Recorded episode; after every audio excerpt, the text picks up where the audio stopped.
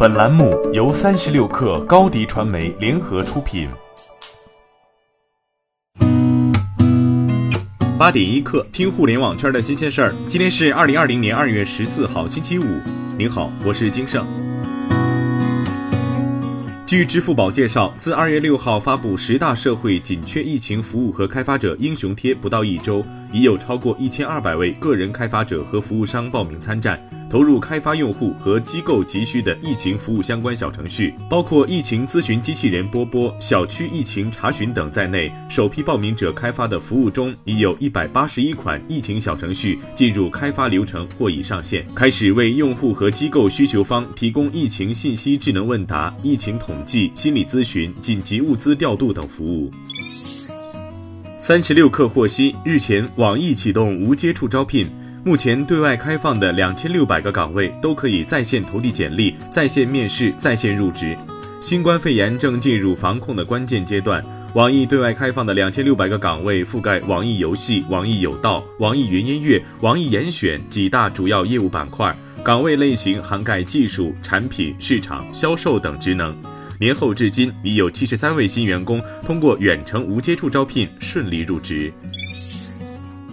外媒援引知情人士报道，由于疫情削弱了客户需求，五八同城旗下的家政服务公司五八到家已经推迟了在美国的首次公开募股计划。知情人士称，五八到家去年年底开始的 IPO 前的融资也尚未完成，此次 IPO 原本预计将在今年上半年进行。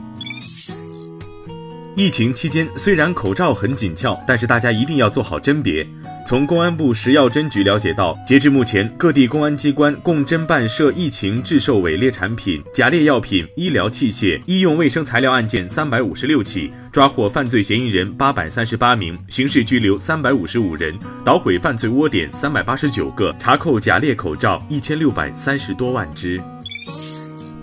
昨天下午，在一场纯线上直播的发布会上，小米正式发布十周年旗舰手机小米十系列。小米十被雷军称为小米第一款冲击高端市场的手机，八 GB 加一百二十八 GB 版本起售价为三千九百九十九元，创下了小米数字旗舰的起售价记录，也成为除尚未量产的小米 Mix Alpha 外起售价最高的小米手机。小米十 Pro 顶配的价格更是达到五千九百九十九元。雷军说，小米手机将正式冲击高端市场。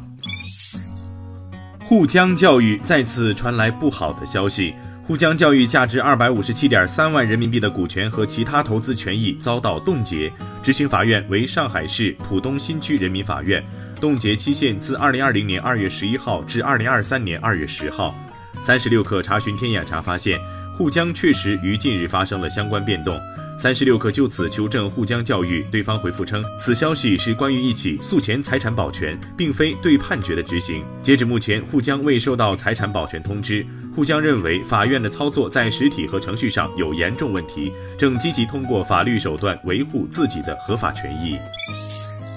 特斯拉宣布召回一万五千辆 Model X。这次召回与一项可能导致失去转向助力的故障有关。此次召回覆盖2016年10月中旬之前制造的大多数 Model X 车辆，但不影响之后制造的车辆。总共涉及14,193辆美国汽车和843辆加拿大汽车。加拿大运输部表示，特斯拉将安排更换安装螺栓，并在需要时更换转向器。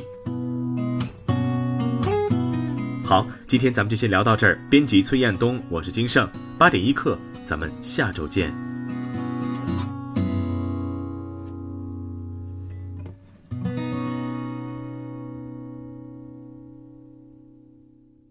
欢迎加入三十六氪官方社群，添加微信 baby 三十六氪 b a b y 三六 k r，获取独家商业资讯，听大咖讲风口，聊创业，和上万课友一起交流学习。